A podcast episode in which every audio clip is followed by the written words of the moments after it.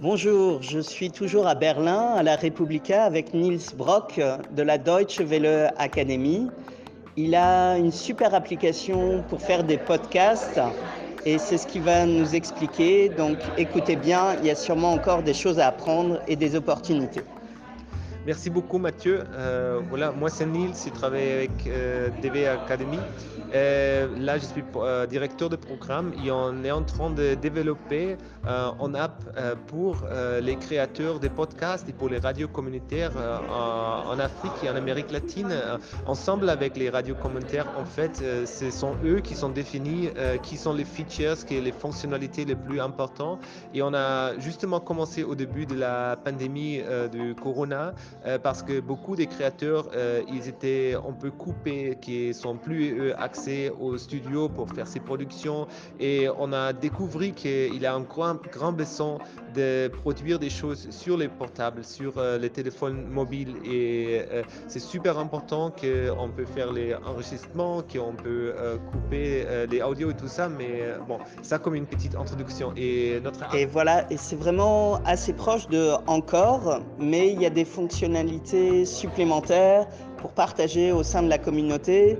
Et je crois que vous avez déjà mené des premières expériences, notamment au Burkina. Comment réagissent les gens là-bas?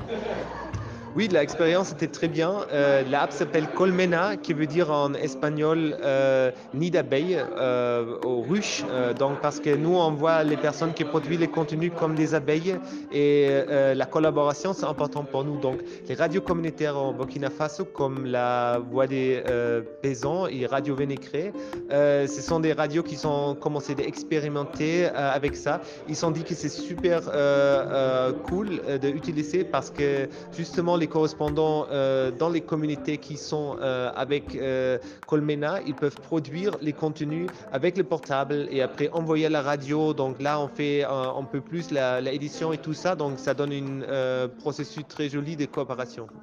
Voilà, et c'est justement ce que vous avez fait remonter, ce que vous regrettez, comment on partage les contenus sur Encore, comment on a de l'audimat. On a certes nos groupes WhatsApp dans lesquels euh, on s'envoie les liens régulièrement, mais là, je pense qu'on a véritablement une app qui nous permettra de faire comme les abeilles, de travailler dans une même ruche et euh, de pouvoir s'encourager les uns les autres.